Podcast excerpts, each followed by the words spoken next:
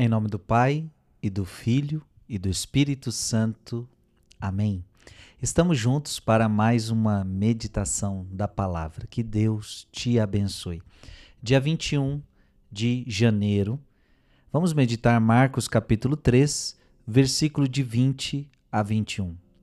Naquele tempo, Jesus voltou para casa com os discípulos e de novo se reuniu tanta gente que eles nem sequer podiam comer. Quando souberam disso, os parentes de Jesus saíram para agarrá-lo, porque diziam que ele estava fora de si. Palavra da salvação.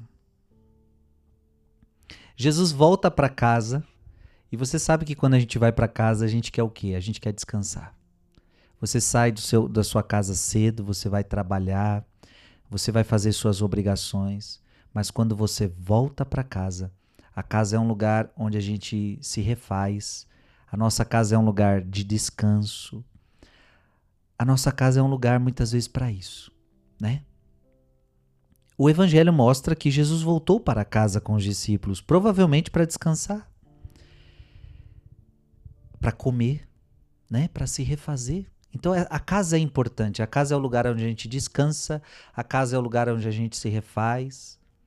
A casa é o lugar onde todos precisam ter esse direito, né?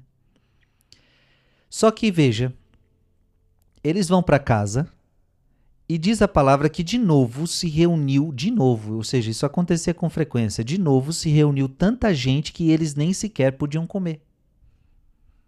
Então Jesus não morava num palácio onde tinha proteções, como hoje é com hoje no mundo é nós temos muros para a pessoa entrar é, teria que tocar uma campainha ou, ou pular muro Jesus não tinha nada disso não tinha o que temos hoje portanto as pessoas sabiam onde Jesus morava e, e iam lá para conversar com Jesus para quererem curas e tantas realidades em outras palavras, o povo não dava folga para Jesus, né?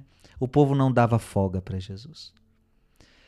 Talvez porque o povo tinha sede, né? O povo estava sedento. E que bom que o povo estava procurando Jesus, né? Que bom. Que bom que o povo procura Jesus. Jesus não não mostra em nenhum momento bravo aqui, porque o povo está o procurando. Mas a verdade é que o povo não dava folga para Jesus. O povo tinha sede. O povo tinha sede de Deus. Agora, descansar e comer é necessário. Jesus precisava comer e descansar. Ele não, mesmo sendo Deus, ele assumiu em tudo a nossa condição. Então, ele precisava comer e descansar. E outra, ele não estava sozinho, né? Para onde ele ia, os discípulos estavam com ele. Então, os discípulos precisavam comer, os discípulos precisavam descansar. E qual era a tentação de Jesus? Quando o povo aparecia, ele deixava de comer, ele deixava o seu descanso e ia atender o povo. Ele via um povo sedento e Jesus ele queria ajudar essas pessoas. E aí que entra a questão aqui. Quando souberam disso, os parentes de Jesus saíram para agarrá-lo. Porque veja, a Bíblia diz que se reuniu de novo tanta gente que nem sequer eles podiam comer. Então, imagina, sentaram para comer. É hora de comer, estamos cansados, precisamos nos refazer. Não deu tempo de comer. Jesus parece que parou de comer, foi atender o povo. E os parentes de Jesus saíram para agarrá-lo, porque diziam que ele estava fora de si. Eu fico imaginando a cena. Jesus não terminou de comer, alguém preparou com muito carinho para Jesus a comida.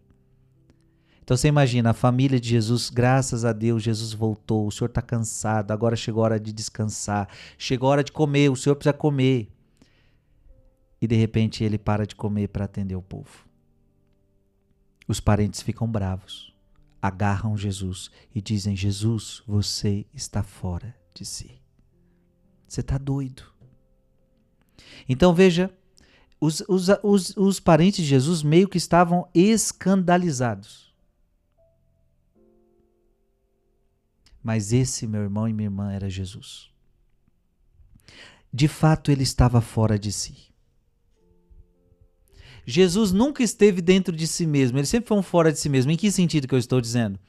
Ele, ele não viveu uma vida para si. Ele veio para a terra para viver para nós. E aqui também Jesus está dando um ensinamento. Ele está fora de si. Todos nós devemos ser fora de si. Todos nós. A nossa vida também deve ser para o outro. Porque hoje o mundo está muito voltado para si mesmo. Então, se estão achando que há um exagero da parte de Jesus, porque ele não cuida de si mesmo e está cuidando dos outros, por outro lado, hoje no mundo de hoje a gente vê o contrário. Há um exagero do cuidado de si mesmo.